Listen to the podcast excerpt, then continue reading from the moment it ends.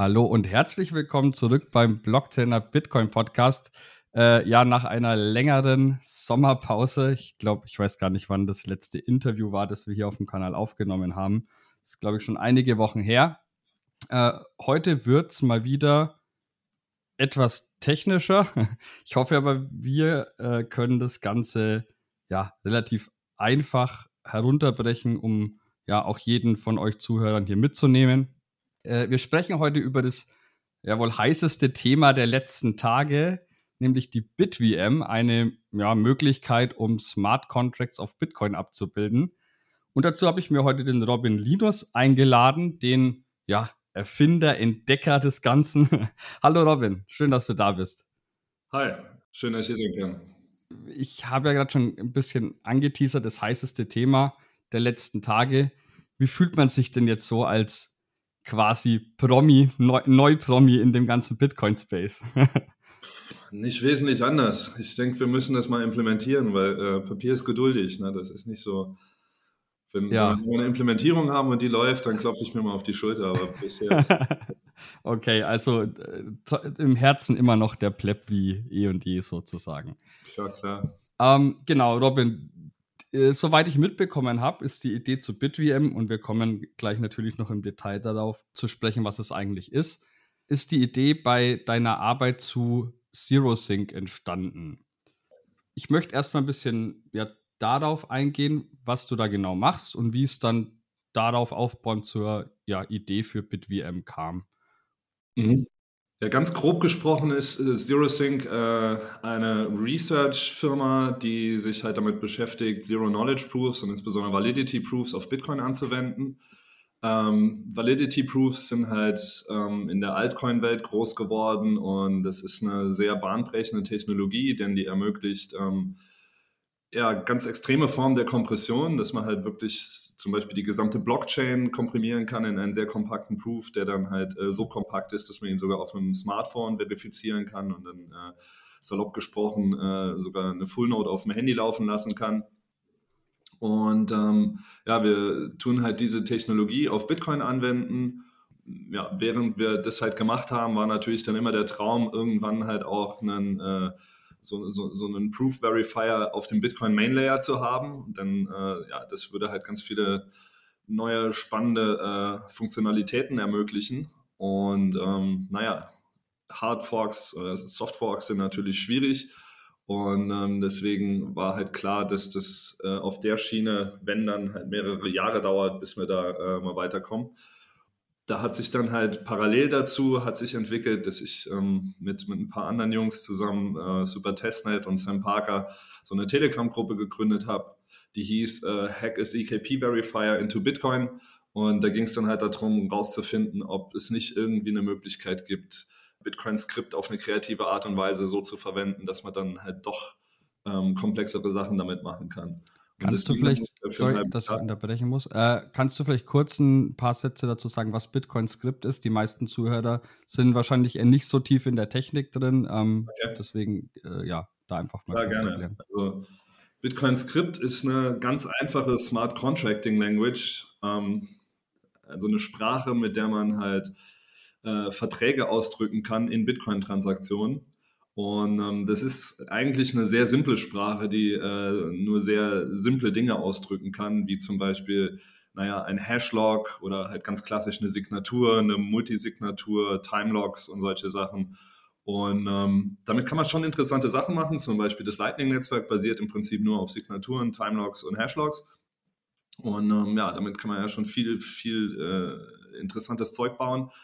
Ähm, aber es ist halt limitiert im Vergleich zu jetzt der Ethereum, Ethereum Virtual Machine und zu den Smart Contracting Möglichkeiten, die man halt äh, damit bekommt. Kurzer Schill am Rande. Wir haben auf blocktrainer.de natürlich auch einen ausführlichen Beitrag zu Bitcoin Script, was es ist und was man damit anstellen kann. Verlinke ich natürlich in den Show Notes. Gut, das heißt, äh, Bitcoin Script, relativ einfache Sprache, bietet oder relativ limitiert in den Möglichkeiten ihr habt euch gedacht, wir wollen einen Weg finden, mehr Möglichkeiten hm, sozusagen zu bieten, ohne aber Bitcoin in irgendeiner Art und Weise zu verändern. Wie genau also wir werden jetzt wahrscheinlich nicht ins Detail gehen, aber wie genau habt ihr euch das vorgestellt und wie funktioniert jetzt diese BitVM? Ähm, wie genau haben wir uns das vorgestellt? Also das, das Interessante an Bit, Bitcoin Script ist halt, es ist eine, die, diese Sprache ist ziemlich krass zusammengehackt. Die, äh, Satoshi hat die sich eher so aus dem Ärmel geschüttelt scheinbar und nicht so wirklich da jetzt zehn Jahre geforscht, wie man das jetzt am besten designen würde, sondern er hat das wirklich ziemlich aus dem Ärmel geschüttelt. Und dazu kommt dann noch, diese Sprache war am Anfang tatsächlich ausdrucksstärker, aber er hat dann irgendwann entdeckt, dass es äh, in einem bestimmten, äh, in einer bestimmten Implementierung war da halt äh, ein Fehler drin und dann ist er paranoid geworden und hat dann die Sprache sehr viel einfacher gemacht und hat gedacht, oh, lieber, lieber, lieber mal auf Nummer sicher gehen und äh, die Hälfte rausschmeißen. Und ähm, das, was übrig ist, ist aber auch nicht so leicht überschaubar. Also es ist nicht so, dass man so leicht sagen kann, ja, das ist damit machbar und das ist nicht damit machbar, sondern ähm, es ist halt eine offene Frage gewesen, was damit machbar ist und was nicht. Und deswegen haben wir da mal gesagt, machen wir uns mal auf den Weg und äh, schauen uns mal an, was denn halt wirklich die Limits sind. Und was ist damit machbar? Also was ist jetzt mit äh, BitVM theoretisch machbar, was mit, mit Bitcoin Script im bisherigen Sinn nicht möglich ist? Naja, idealerweise kann man dann mit BitVM ähm, im Prinzip alles machen, was man mit der EVM machen kann. Aber in, ich sag mal, ein bisschen abgespeckter Version.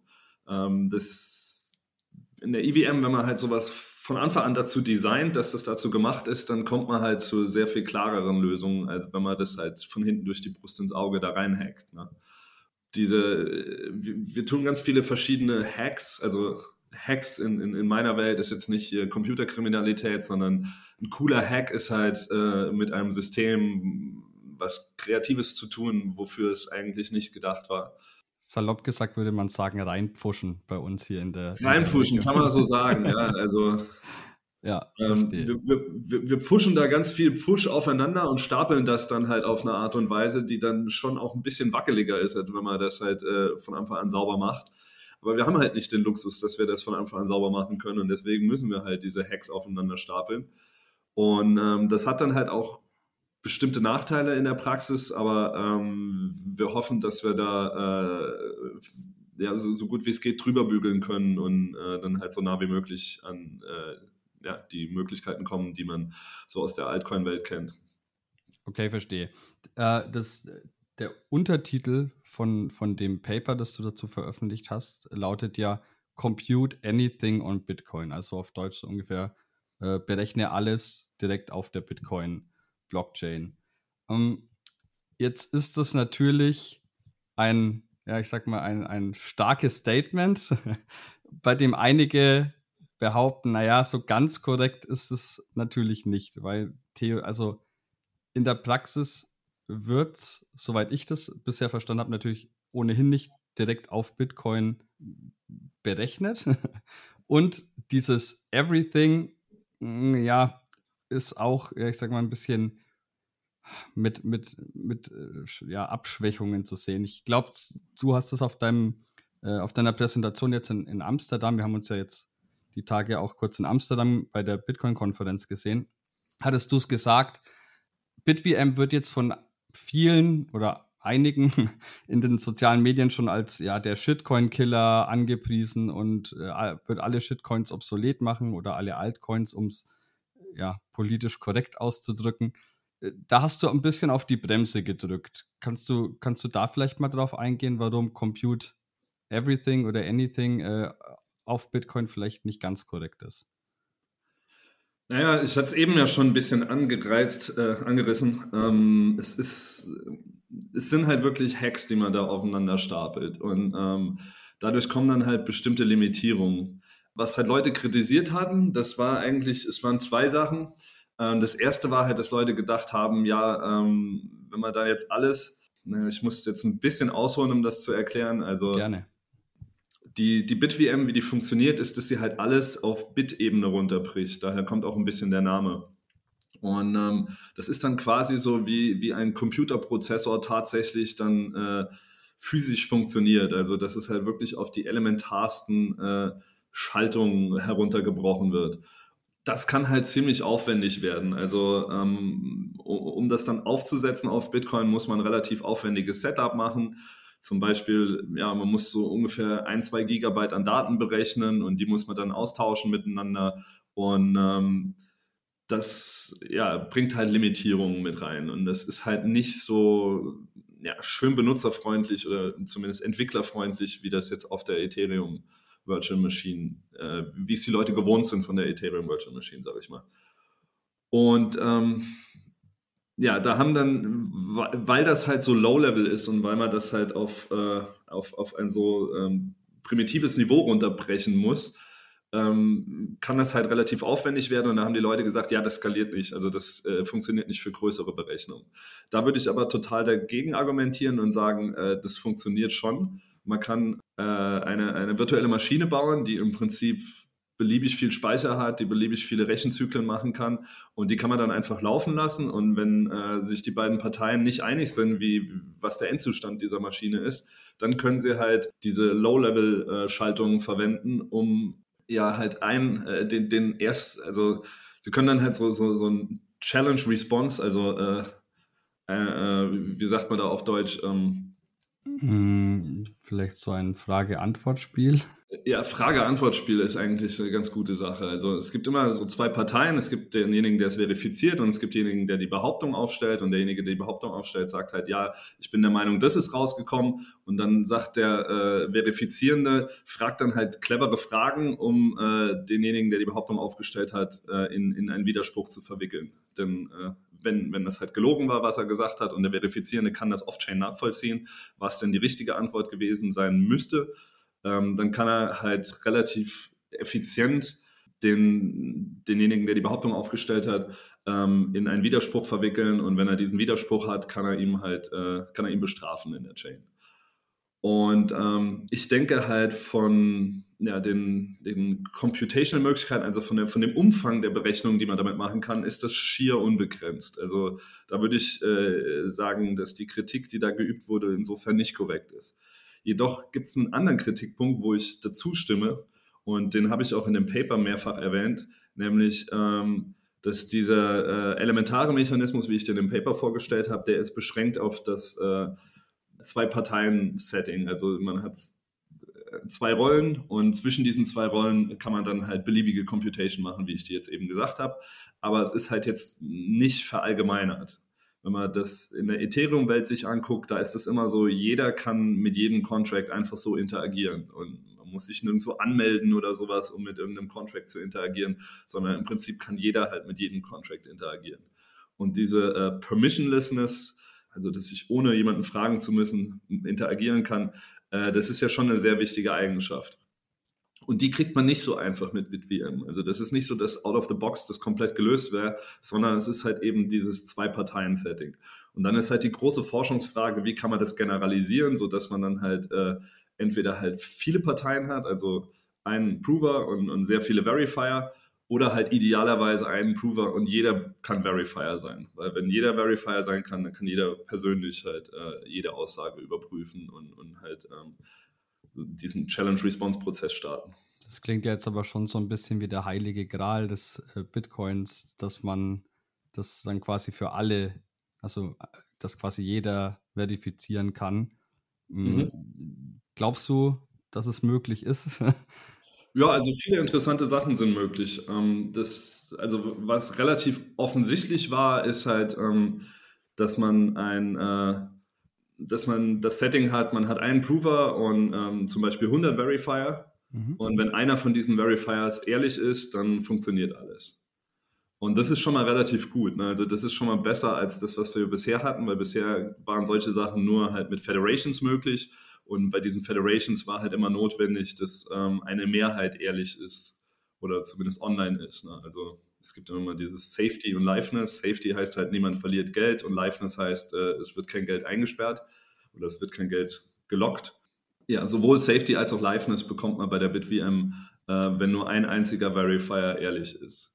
Okay, das heißt, äh, dieses Konzept wäre sozusagen dann äh, Vertrauens minimierend oder genau, man versucht ja. op optimalerweise natürlich da das äh, benötigte Vertrauen so gering wie möglich zu halten. Ähm, idealerweise würde man es hinbekommen, das Ganze komplett äh, vertrauensfrei zu machen. Ja, und auch dafür gibt es halt interessante Ansätze. Also in diesem naiven Ansatz, da ähm, skaliert das nicht so schön. Also man kann das bestimmt mit 100 Leuten machen, also ein Prover und 100 Verifier. Das äh, ist, ist, denke ich, voll machbar. Und das mit ein bisschen Schmerzen kommt man da auch auf einen Prover 100, äh, 1000 Verifier. Das wäre auch noch vermutlich verkraftbar in der Praxis.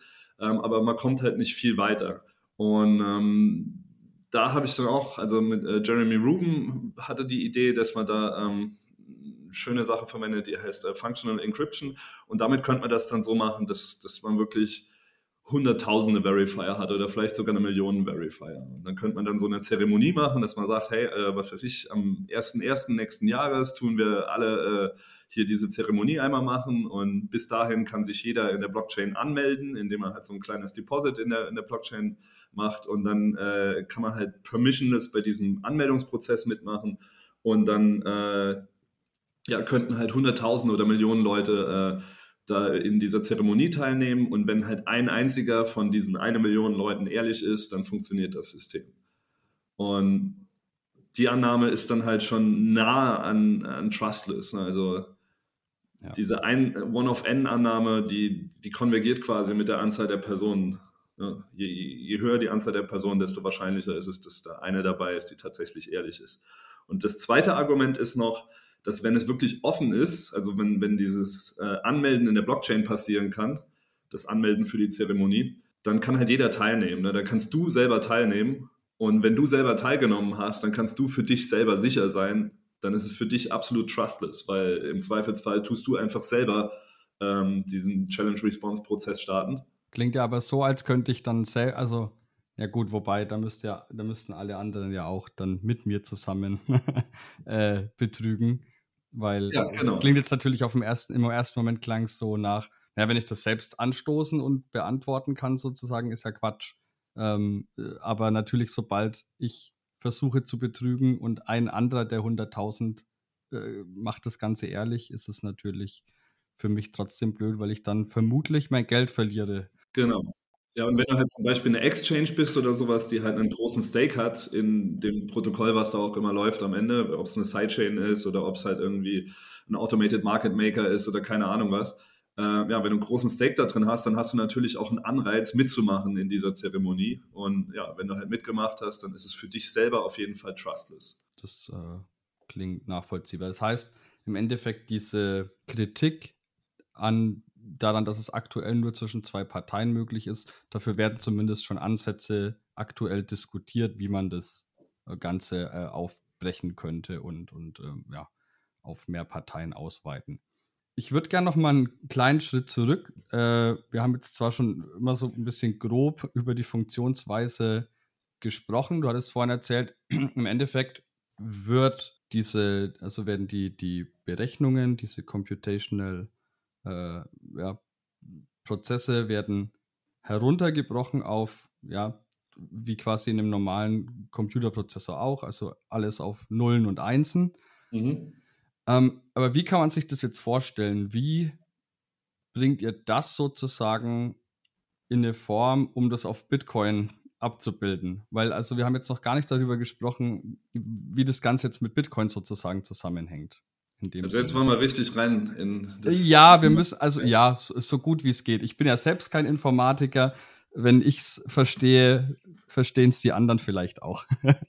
ähm, ich werde mich bemühen, dich zu unterbrechen, wenn du zu ausschweifend bist und Rückfragen zu stellen, äh, ja. Um, um ja, das näher zu erläutern. Also soll ich jetzt von Hashlogs erzählen? Und du kannst gerne mal anfangen, wie du es jetzt erklären würdest an einen äh, ja, gleichrangigen Informatiker. Und ich werde nachfragen, sobald ich einen Begriff nicht verstehe. Okay, also das erste ist dann, dass es ähm, in Bitcoin Script erstmal kein, äh, kein, kein, keine Zustände gibt, keinen persistenten Zustand gibt. Das bedeutet, ähm, ich habe ein Skript, das läuft hier und dann ist das Skript zu Ende und äh, das nächste Skript läuft da. Also die, die nächste Transaktion läuft hier und die haben absolut gar nichts miteinander zu tun. Äh, da ist keine Verbindung, da gibt es keine Zustände, die halt von, dem, von der einen Transaktion in die andere übertragen werden könnten oder so. Das hat Bitcoin mehr oder weniger bewusst nicht. Und ähm, das brauchen wir aber, um äh, die BitVM zu ermöglichen. Und deswegen äh, habe ich mir halt diesen Hack ausgedacht, wie man äh, nun doch Zustände von äh, zwei Transaktionen oder von einer Transaktion in die nächste übertragen kann. Und ja, also dieses Übertragen von, von Zuständen von einer Transaktion in die nächste, das funktioniert eben mit, mit Hashlogs. Ähm, die kombiniere ich da halt auf eine Art und Weise, sodass das dann. Vielleicht, vielleicht, äh, vielleicht äh, können wir auch ganz kurz nochmal äh, den Begriff Hashlogs erklären. Ähm, Im ja. Endeffekt ist zwar der Begriff an sich ja schon relativ erklärend, äh, aber was, was kann man sich unter einem Hashlog denn vorstellen? Ja, also bei einer Hash-Funktion ist ja die Sache, dass äh, wenn ich dir einen Hash gebe, dann kannst du aus diesem Hash nicht ausrechnen, was ich denn da reingesteckt habe in die, in die Hash-Funktion. Du siehst dem Hash nicht an, was der Input war, der zu diesem Hash geführt hat. Und ähm, das bedeutet, man kann halt ähm, Hashes als, als ein, ein Schloss verwenden für Smart Contracts. Dass man sagt, hey, dieser Smart Contract darf nur ausgegeben werden, wenn ich äh, den Input für diesen, äh, für diesen Hash kenne.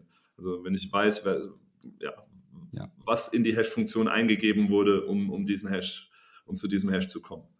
Und ähm, das nennt man halt klassischerweise ein Hashlog. Und das ist auch eins der fundamentalen Primitiven hinter dem Lightning-Netzwerk.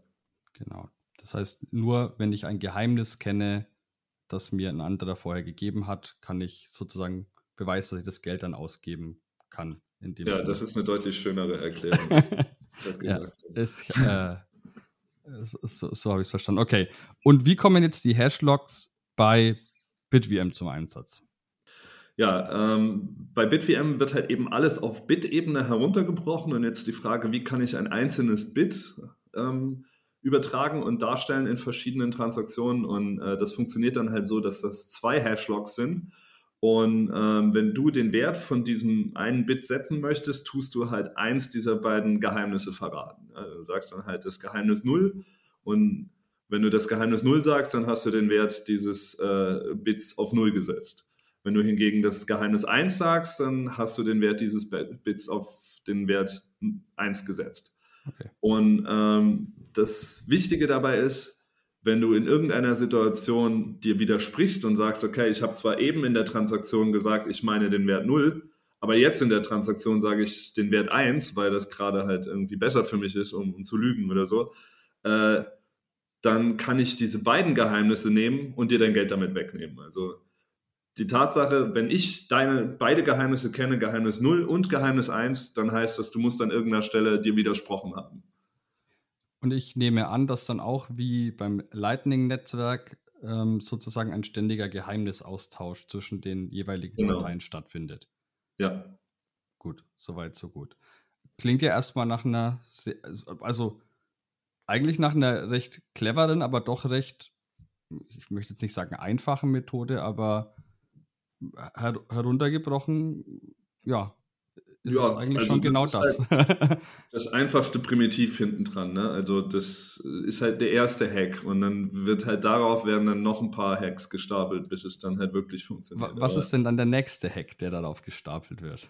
ja, ähm, erstmal kann man dann halt diese, diese, das, was ich jetzt genannt habe, das sind sogenannte Bit-Commitments. Damit kannst du zu dem Wert von einem einzelnen Bit committen daraus können wir dann halt jetzt Gates bauen, Logic Gates. Also ein Prozessor oder insgesamt ja alles, was alle, alle, alle Rechenmaschinen, die wir so haben, basieren logisch äh, über, über, also alle Rechenmaschinen, die wir haben, basieren üblicherweise auf Logic Gates. Das mhm. bedeutet ähm, Logikgatter, glaube ich, im Deutschen sagt man. Ne? Logikgatter, genau. Mhm. Das ist dann sowas wie und, also wenn Bit 1 und Bit 2 ist, dann ist die Ausgabe auch ja, also mhm. Oder oder, wenn eins der beiden Eingangsbits wahr ist, dann ist auch das Ausgangsbit wahr. Und ähm, das sind halt die, die simpelsten Verknüpfungen, die man zwischen zwei Bits haben kann. Und oder nicht.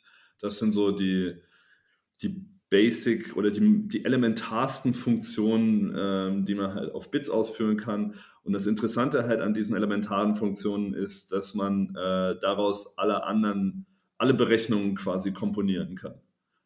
Wir sitzen jetzt alle hier vor einem Rechner und äh, der, der tut uns hier Videos anzeigen oder, oder Audios oder was weiß ich. Und all das ist halt unter, äh, under the hood, wie man so schön im Englischen sagt, sind das nur äh, solche, solche Bit-Verknüpfungen aller und oder nicht alles, und so weiter. Alles Nullen und Einsen, die Ja. durch solche Logikgatter miteinander verknüpft sind sozusagen. Genau, Und ihr macht das gleiche mit Bitcoin. genau. Wir machen das in Bitcoin-Skript, dass man halt wirklich Logikgatter für Logikgatter eine Berechnung äh, verifiziert. ja, das klingt aber dann gerade bei größeren Berechnungen schon sehr aufwendig. Genau. ist das nicht auch ein Kritik? Also ich glaube, du hast es auch an, an einer Stelle schon erwähnt, aber es ist ja, also wie aufwendig kann ich mir das vorstellen? Weil gerade wenn ich jetzt an, ans Lightning-Netzwerk denke, die ganzen äh, Raspberry Pi Heroes zu Hause, wird es für die machbar sein? Klingt eher nicht danach. Doch, auf jeden Fall. Also ähm, das äh, wird zwar Schritt für Schritt äh, ähm, so repräsentiert, aber ähm, nur ein sehr, sehr ganz kleiner Ausschnitt davon muss überhaupt auf die Chain. Das ist das Interessante daran. Ähm, und das liegt daran, dass es prinzipiell fundamental einfacher ist, eine äh, Berechnung zu verifizieren, als eine Berechnung selber auszuführen. Ja, das kann Und, ich ähm, nachvollziehen. Das kenne ich nur aus der Schule. Es ist leichter zu sagen, ja, das stimmt, als zu sagen, oh, das musste ich jetzt selbst nachrechnen.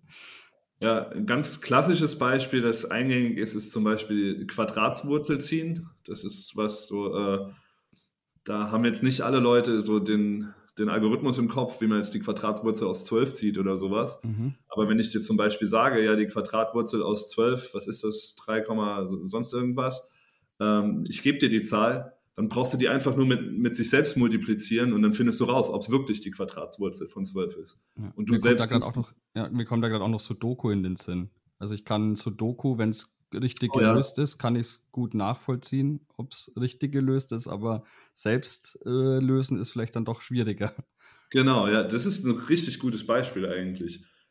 Weil, äh, ja, bei einem Sudoku, das ist ein sehr gutes Beispiel. Das ist sehr schön äh, veranschaulicht, das die BitVM. Weil ähm, bei einem Sudoku müsste ich dir ja dann auch nur eine Zeile oder äh, eine Spalte nennen und sagen, ja, hier, die, die ist falsch. Und dann zeige ich schon, dass die ganze Lösung falsch ist. Ne? Genau. Und das zeigt sehr schön, dass das ähm, Verifizieren einer Lösung sehr viel einfacher ist. Oder insbesondere nicht nur das Verifizieren, sondern zu zeigen, dass eine Lösung falsch ist, ist noch einfacher als die Lösung zu verifizieren. ja. Weil beim Verifizieren müsste ich ja wirklich durch jede Spalte und durch jede Zeile durchgehen. Aber um zu zeigen, dass die Lösung falsch ist, brauche ich dir nur eine einzige Spalte zeigen. Richtig, aber um dann wieder jetzt auf diesen Rechenprozess zurückzukommen, ähm, die Verifizierung, beziehungsweise, ja, wenn was, wenn was falsch ist, das wird dann sozusagen auf Bitcoin stattfinden. Genau, das ist halt dieses äh, Challenge and Response Protokoll, also das mit dem äh, Frage-Antwort-Spiel. Das ist dann so, die eine Partei behauptet einfach und sagt, ja, hier, das ist die Lösung für das Sudoku. Es ist einfach nur die bloße Behauptung wird aufgestellt, aber halt in einer Art und Weise, dass sie halt bindend ist, so dass man danach nicht sagen kann, nee, eigentlich habe ich das gemeint, sondern ich committe, ich, ich mache eine, eine verbindliche Aussage, dass ich behaupte, das ist die Lösung. Und wenn ich jetzt lüge, dann kannst du das Off-Chain nachvollziehen. Du, kannst, du guckst dir einfach meine Lösung an und dann tust du Off-Chain ausrechnen, was denn die richtige Lösung wäre. Und ähm, wenn ich halt gelogen habe, dann suchst du einfach nur eine Spalte raus, die inkorrekt ist und tust dann sagen, "Hey, ja, äh, wenn das, wenn das wirklich die richtige Lösung ist, dann, dann äh, zeig mir doch mal diese Spalte oder dann zeigst du einfach, dass diese Spalte nicht stimmt. Und damit kannst du dann halt, indem du nur eine einzige Spalte auswertest, kannst du mich widerlegen. Und wenn du mich widerlegen kannst, darfst du halt mich bestrafen und mir mein Geld wegnehmen, so wie Lightning. Und wo finden die Berechnungen, also die finden ja dann außerhalb von Bitcoin statt. Wenn ich jetzt einen aufwendigen Prozess berechnen möchte, brauche ich ja dann trotzdem aber irgendeine aufwendige Rechenmaschine als einer der im aktuellen Zustand beiden Teilnehmer. Ja. Ähm, klingt für mich trotzdem noch danach, dass das mit äh, einem Raspberry Pi schwierig wird. Oh, ach so, jetzt verstehe ich, was du meinst. Nee, ähm, also du kannst ja die, die Lösung von so einem Sudoku easy checken. Ne? Das kannst du ja auf jedem Handy oder sowas. Das ist wirklich nichts Kompliziertes. Das muss auch nicht in irgendeinem, du würdest da nicht dann jetzt das alles runterbrechen auf Bit-Ebene oder sowas, sondern äh, du würdest einfach mal mit dem schnellsten Sudoku-Programm der Welt kannst du äh, checken, ob meine Aussage erstmal richtig ist oder nicht. Ne? Ja, das, das äh, glaube ich zu verstehen.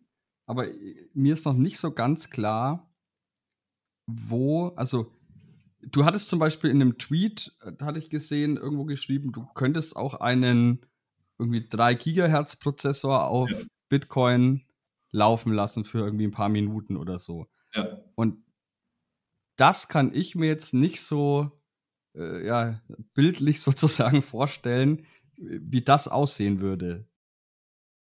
So, da sind wir hoffentlich wieder. Sorry für die kleine Unterbrechung. Wir hatten hier gerade technische Probleme und äh, wurden aus dem aus der Aufnahme gekickt.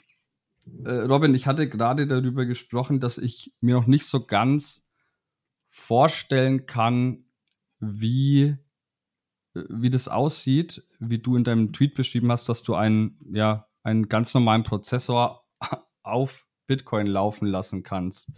Ähm, Bitcoin ist ja jetzt in dem Sinne nicht dieser Weltcomputer, wie es Ethereum ja mal eine Zeit lang behauptet hat. Wo finden denn diese Berechnungen dann statt und, und wie kann ich mir das vorstellen? Ähm, ja, also diese Berechnungen finden halt überwiegend off-chain statt und nur äh, falls es halt zu einem Disput kommt, also dass die eine Partei behauptet, hey, die Rechnung äh, ist zu Ergebnis X gekommen und die andere Partei behauptet, ja, die äh, Rechnung ist zu Ergebnis Y gekommen, dann benutzt man die Bitcoin-Chain als äh, Richter, ähm, der dann halt äh, quasi Evidenz sammeln kann und dann im Endeffekt über, entscheidet, wer gelogen hat und wer die Wahrheit gesagt hat. Das heißt, die Bitcoin-Blockchain ist nicht die hm, ausführende Ebene sozusagen oder die Ebene, auf der ein Programm ausgeführt wird, sondern nur die Ebene, auf der ein anderswo ausgeführtes Programm äh, ja, verifiziert wird und geschaut wird, wurde das korrekt ausgeführt oder nicht. Ja, genau genommen wird immer nur falsifiziert. Also wenn du eine Behauptung machst, die richtig ist, wenn du sagst, hey, ich habe jetzt hier gerechnet für zwei Tage und kam zu dem Ergebnis, dann sind wir beide happy und sagen, ja cool, das stimmt.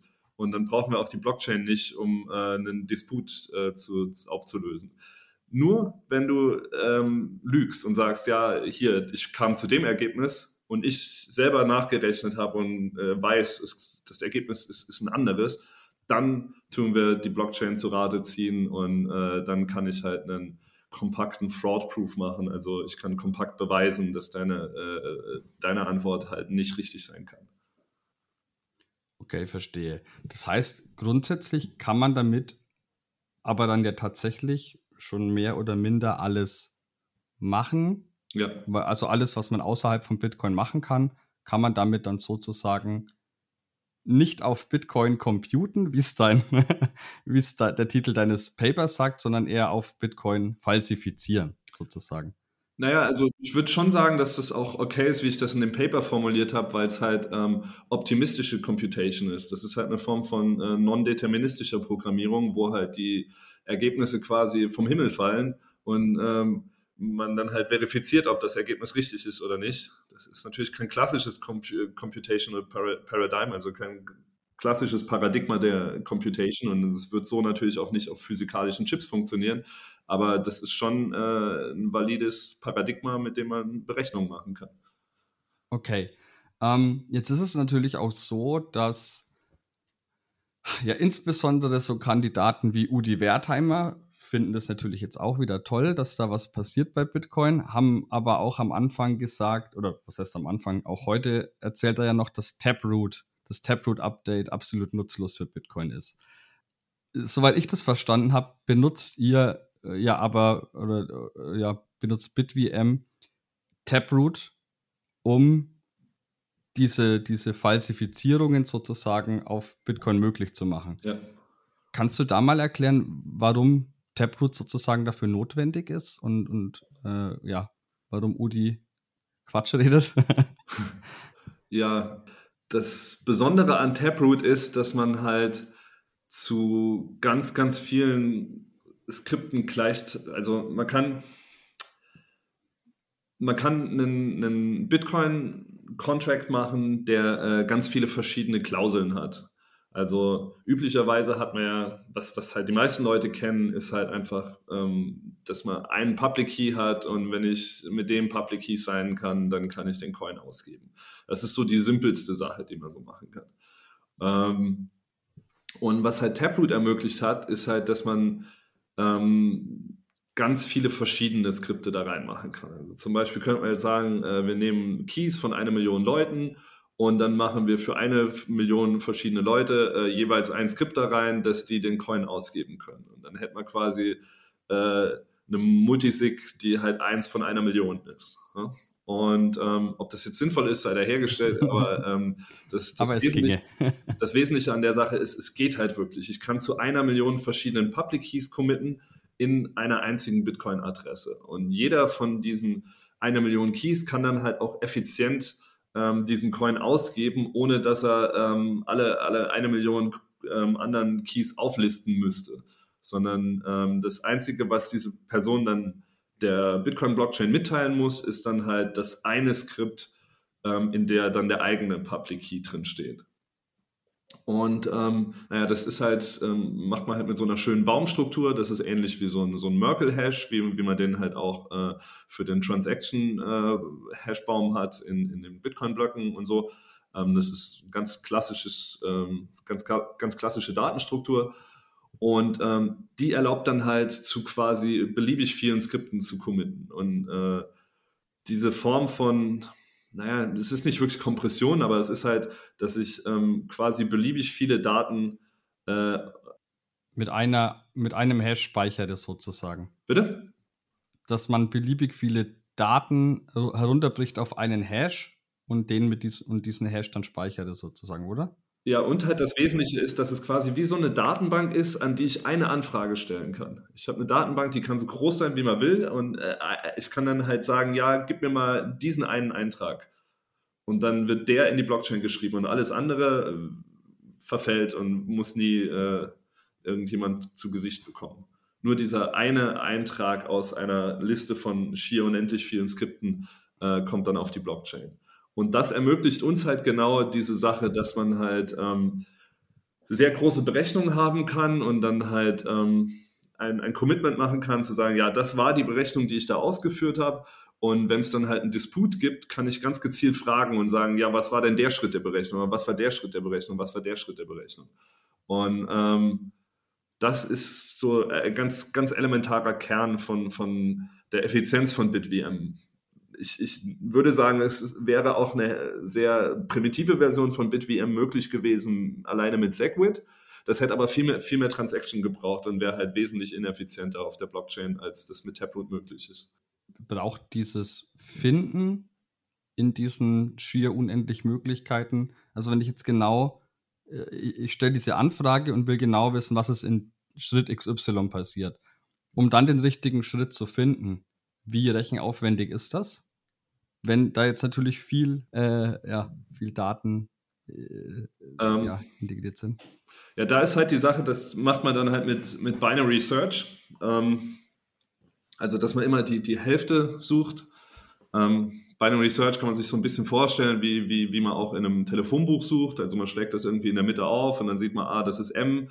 Ich suche aber nach Schmidt, also muss ich dann in der zweiten Hälfte mhm. suchen und dann schlage ich wieder die Hälfte von der übrigen Hälfte auf. Und äh, so kann ich dann halt immer durch Halbieren relativ schnell äh, die Seite finden, in der dann äh, das ist, was ich suche. Und ähm, mit genau diesem Prinzip würde man dann halt auch ähm, diese Zustandsübergänge von der VM finden. Also die, äh, der, der Prover würde dann halt zu einer ganz langen Liste von Zustandsübergängen ähm, committen und würde halt sagen, ja, im ersten Zustand war äh, oder im ersten Schritt war das der Zustand meiner VM, im zweiten Schritt war das der Zustand und so weiter. Und so habe ich dann eine ganz, ganz lange Liste.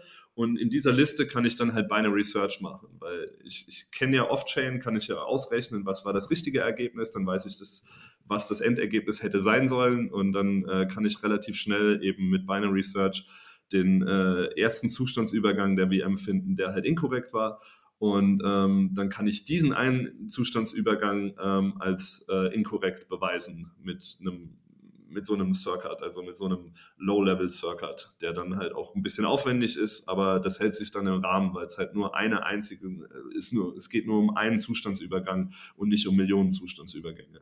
Ich muss nur von Millionen Zustandsübergängen den einen finden, der inkorrekt ist und den dann widerlegen. Wie ist das eigentlich, wenn jetzt zwei Parteien ja so eine, so eine Bit-VM aufsetzen oder wie auch immer man sagt? ja die speichern sozusagen die jeweiligen Zustände dann immer lokal bei sich selbst, nehme ich an. Ähm, oder wird es irgendwie, keine Ahnung, wenn es mal vorstellbar ist, dass irgendeine, was weiß ich, Sidechain dafür irgendwie gibt, dass es dann direkt in der Sidechain gespeichert wird oder wie auch immer. Ähm, wie kann ich mir das vorstellen? Wie ist es aktuell ja, geplant, in Anführungszeichen? Ja, also das Wichtige sind ja immer die Inputs und dann halt die Outputs wenn ich weiß, ja, das waren die Eingaben in die Maschine und äh, das war der Aus, äh, das war, war, war, der Zustand, den du, von dem du behauptest, das wäre der Endzustand. Mhm. Wenn ich die zwei Zustände kenne, dann kann ich halt selber die Berechnung ausführen auf meinem lokalen Computer und dann nachvollziehen, ob äh, der Endzustand tatsächlich korrekt war oder nicht. Und ähm, ja, das muss halt alles off-chain passieren und ich muss mir halt auch die ganzen Daten merken, die notwendig sind, um dann nachher die Challenge machen zu können. Ähm, ja, Okay. Also im Endeffekt reicht es, wenn grundsätzlich, wenn jeder Teilnehmer eine lokale Kopie davon einfach hat, um ja. das selbst dann verifizieren bzw. falsifizieren zu können. Ja. Okay. Dann, ähm, ich glaube, wir würden noch, so haben wir jetzt schon mit der kleinen Pause wahrscheinlich schon knapp eine Stunde. Mhm. Wobei nicht ganz. Egal. Wir werden auf jeden Fall bald zum Ende kommen. äh, jetzt möchte ich aber noch kurz darauf eingehen, aktuell sind ja auch andere Möglichkeiten, sage ich mal, im Raum, äh, um Bitcoin äh, ja zu skalieren. Und also so wie ich es verstehe, ist ja auch Skalierung eine ja, positive Eigenschaft, die BitVM mit sich bringt. Einerseits natürlich eben die Möglichkeit, die, die Skriptsprache auszuweiten, aber ja die Möglichkeiten, die dadurch geboten werden, werden ja wahrscheinlich auch in irgendeiner Weise für Skalierung genutzt werden können. Äh, aktuell sind ja auch Drive-Chains oder auch äh, BIP 119, CTV und so weiter viel im Gespräch. Macht BitVM die Diskussionen darum vielleicht auch ein bisschen obsolet? Wie ist, wie ist da dein Tag dazu? Ähm, ja, also e-, erstmal auf jeden Fall ist BitVM oder, oder meine Motivation, BitVM zu, zu designen, war auf jeden Fall Scalability und Privacy. Also was mich interessiert, ist Bitcoin als Währung und ich will, dass Bitcoin äh, Millionen von Transaktionen pro Sekunde abwickeln kann und dass quasi jede Transaktion weltweit eine Bitcoin-Transaktion sein kann. Ähm, das ist so die Vision hinten dran. Und das, was, man, was ich mir so vorgestellt habe, waren halt insbesondere halt so Bridges, dass man halt BTC auf Sidechains bridgen kann und ähm, dass man dann so einen freien Markt von Sidechains entwickeln kann, wo dann halt Leute äh, verschiedene Ideen auch von Altcoins übernehmen können. Ja, dann halt verschiedene äh, Blockchain-Architekturen ausprobieren können und äh, im Wettbewerb miteinander dann halt ähm, eine möglichst gute Sidechain-Architektur oder verschiedene Sidechain-Architekturen zu finden, die dann halt insbesondere halt Skalierbarkeit und Privacy lösen. Und ähm, ja, äh, macht das BIP 300 obsolet. Also BIP 300 wäre eine viel einfachere Lösung. Das ist quasi diese ganzen Hacks, die da aufeinander gestapelt werden, die sind halt einfach komplex. Und äh, wenn man die sich sparen könnte, dann wäre das super. Also ich, wenn ich jetzt wählen könnte zwischen einer BitVM und äh, BIP 300, ich würde schon sagen, BIP 300 ist gut für uns. Und ähm, ich meine, klar, es gibt die Kontroversen darum und das Bit 300 ist auch natürlich nicht, nicht perfekt, nichts in der Welt ist perfekt. Ähm, aber äh, die Hacks, die da aufeinander gestapelt werden, haben halt schon Nachteile. Interessanter, ist interessant, dass du das sagst. Also, dass sozusagen der Erfinder von BitVM sagt, ja, eigentlich gäbe es theoretisch schon eine, eine einfachere Lösung, die in den Startlöchern steht der große, der große Punkt für all diejenigen, die sich jetzt fragen, warum sagt er das, ist natürlich, dass für BIP 300, sprich die, die Drive Chains, natürlich eine Änderung am Bitcoin notwendig ja. ist, was halt der große Negativpunkt bei der ganzen Geschichte ist, ja. weil die meisten Leute wollen Bitcoin nicht verändern und wollen es gerne so belassen, wie es jetzt ist. Ähm, deswegen wird es wahrscheinlich auch Leute geben, die ja, die einfach sagen, nee, oder was heißt, die wird es geben, die gibt es mit absoluter Sicherheit, gibt es Leute, die einfach Gegner des Ganzen sind und deswegen BitVM als Lösung dem Ganzen vorziehen würden. Ja, also BitVM ist ja eigentlich hauptsächlich die Lösung dafür, dass wir halt nicht so einfach den Base Layer verändern können wenn es jetzt nur darum gehen würde, also wenn, wenn, wenn ich jetzt quasi, die, wenn jemand, die ganze Community jetzt theoretisch zu mir sagen würde, hey Robin, entscheide dich mal, was wir jetzt, was für ein Sidechain, äh, was für ein Softfork wir jetzt machen sollen, dann würde ich natürlich sagen, ja, lass uns irgendwie einen Zero Knowledge Proof Verifier oder sowas in Bitcoin reinbauen, weil dann wären quasi alle Probleme auf einmal gelöst. Aber äh, ja, das ist halt äh, ist komplex und es ist nicht einfach in der Realität da zu einem Konsens zu kommen. Und nur weil das so kompliziert ist, habe ich überhaupt angefangen, äh, drüber nachzudenken, wie man das halt ohne, eine, äh, ohne einen Softfork in Bitcoin reinhacken kann. Aber wenn man, ja, wenn man sich die Hacks sparen kann, dann freue ich mich. Das heißt, heruntergebrochen, für all diejenigen, die jetzt zwar immer noch dabei sind, aber vielleicht technisch an der einen oder anderen Stelle ausgestiegen sind, ist BitVM auch eine Möglichkeit, um ohne Veränderungen von Bitcoin in irgendeiner Art und Weise Bitcoin auf Sidechains, die dann wiederum andere Funktionalitäten und andere Trade-offs mit sich bringen, zu bridgen. Ja. Das, ist so vermutlich die einfachste und eingängigste Erklärung des Ganzen, glaube ich. Also es ist ins insbesondere meiner Meinung nach der stärkste Anwendungsfall. Ich kann mir gut vorstellen, dass viele Leute auch noch andere Sachen machen werden, mhm. aber. Vermutlich. Welche Anwendungsfälle hast du sonst noch so im, im Kopf oder ist das schon. also, Leute mögen äh, gamblen, ne? also diese, diese Casinos, die existieren ja nicht ohne Grund. Das ist ja, da scheint ja eine riesen Nachfrage danach zu sein.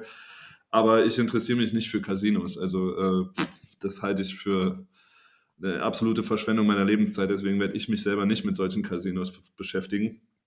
Es gibt aber ein paar interessante Sachen, die tatsächlich äh, interessant, also die, die, die sehr spannende Sachen ermöglichen können. Eine Sache, die ich selber sehr interessant finde, ist ja Prediction Markets. Äh, mhm. ist natürlich schwierig, ähm, weil man da halt das Orakelproblem irgendwie lösen muss, aber ganz interessante kryptoökonomische Modelle.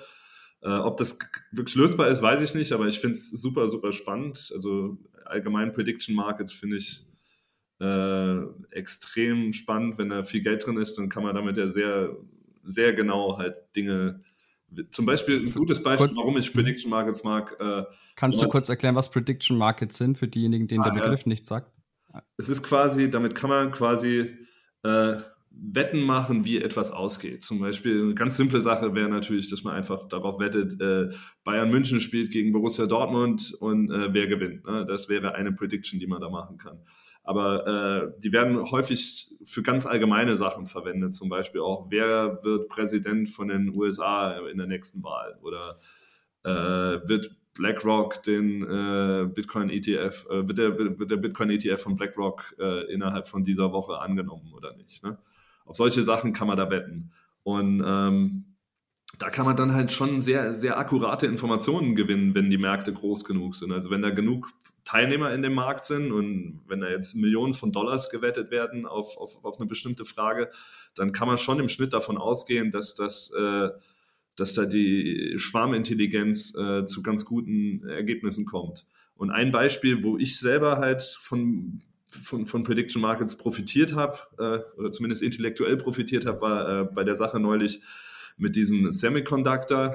Das ging ganz groß durch die Presse, ne, von wegen, ja, ja, wir haben jetzt hier einen Room Temperature Semiconductor, äh, nicht Semiconductor, was laber ich?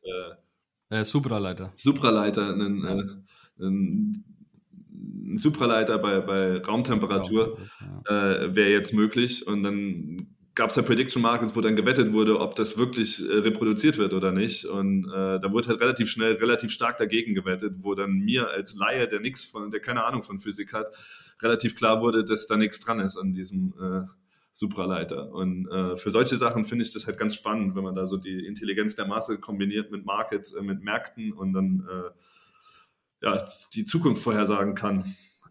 Das ist eine ganz spannende Anwendung von, von Blockchains, finde ich. Und äh, da könnte es sein, dass da interessante Sachen passieren. Okay.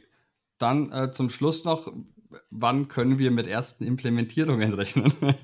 ja, sehr gute Frage. Ähm, also eine Hacky-Implementierung, so JavaScript-mäßig, äh, von wegen jetzt nicht so auf Security geachtet, sondern eher darauf geachtet, dass es halt möglichst äh, educational ist, also dass es möglichst einfach zu verstehen ist und dass der Code halt runtergebrochen ist auf das Essentielle und dass man halt sieht, wie alles so zusammenarbeitet. Äh, so eine Version sollte äh, hoffentlich innerhalb der nächsten zwei Wochen fertig sein und ähm, dann halt was, was Production ready ist und wo man dann auch mal echte, äh, halt echtes Geld reinstecken kann und halt mal echte äh, Real-Life-Applications äh, ausprobieren kann. Das sollte, naja, vielleicht bis Ende des Jahres. Das klingt trotzdem deutlich schneller, als ich jetzt äh, aus meinem laienhaften Verständnis heraus geschätzt hätte. Ich hätte jetzt einfach so vermutet, irgendwie, es dauert bestimmt noch ein, zwei Jahre, bis da mal was fertig sein wird. Ähm, ja, also wir haben ja einige Vorteile hier. Ne? Also das ist jetzt ja nicht so, wie jetzt Bitcoin Core zu verändern oder sowas. Wenn wir Bitcoin Core verändern, dann müssen wir uns absolut sicher sein, bevor wir irgendwas shippen, äh, dass das wirklich genauso für immer sein soll. Und dann sollte man halt auch lieber mal noch ein Jahr drüber nachdenken, bevor man da schnell mal schießt. Ähm, aber hier ist ja halt das Schöne, dass das halt ein Second-Layer-Protokoll ist und äh, da kann man sagen, ja, hier für, für, für die Reckless-Leute, die halt einfach Pioniere sein wollen und einfach mal ausprobieren wollen, kann man das einfach mal machen. Und selbst wenn es halt komplett abfackelt, weil es halt noch äh, in JavaScript geschrieben ist und JavaScript halt eigentlich verboten gehört für solche Anwendungsfälle, es interessiert halt niemand. Ne? Es ist, kratzt Bitcoin überhaupt nicht. Ne? Und äh, deswegen kann man da ruhig mal ein bisschen experimenteller an die Sache rangehen, auch um halt den Design Space halt zu explorieren. Das ist halt ganz wichtig, weil wir wissen noch gar nicht, was das Ding kann und wir wissen auch nicht, wie man eine BitVM so baut, dass sie halt wirklich Sinn ergibt. Und deswegen ist es dann halt sinnvoll, mal so schnell wie möglich einen Prototypen zu bauen, an dem man halt lernen kann, was halt in der Realität interessant ist. Und dann halt für, für eine Production Ready oder für, für, für eine erste richtige Implementierung in Rust, dann äh, also es gibt schon einige Core-Entwickler, die, die Interesse daran haben, daran mitzuwirken. Und äh, wenn wir Glück haben, machen wir dann halt im, im Dezember ein größeres Hackerhaus, wo wir dann äh, uns halt einschließen für, für zwei Wochen und äh, dann halt die erste Rust-Version raushauen. Und hoffentlich machen wir halt auch schon innerhalb der nächsten zwei Wochen ein erstes Hackerhaus, um, äh, um die JavaScript-Version ja, JavaScript rauszuhauen. Ja, spannend, spannend da, wer außer dir arbeitet aktuell, also oder wie viele Menschen, von denen du weißt, arbeiten aktuell daran? Wie viele Leute werden für so ein Hackerhaus wohl zur Verfügung stehen? Ähm, ja, wir haben gedacht jetzt erstmal, dass mehr als sieben nicht sein sollte. Ähm, aber das ist ja das ist so die grobe, grobe Richtlinie. Ja, zu viele Köche verderben ohnehin den Brei, wie man Ja, ne, also es ist die Komplexität von Organisation von Menschen äh, skaliert ja fast quadratisch. Ne? Und äh, deswegen lieber, lieber ein bisschen, ein bisschen ja. äh, geringer halten, die Anzahl und ein äh, schlagkräftigeres Team. Okay, verstehe. Äh, ist auf jeden Fall nachvollziehbar.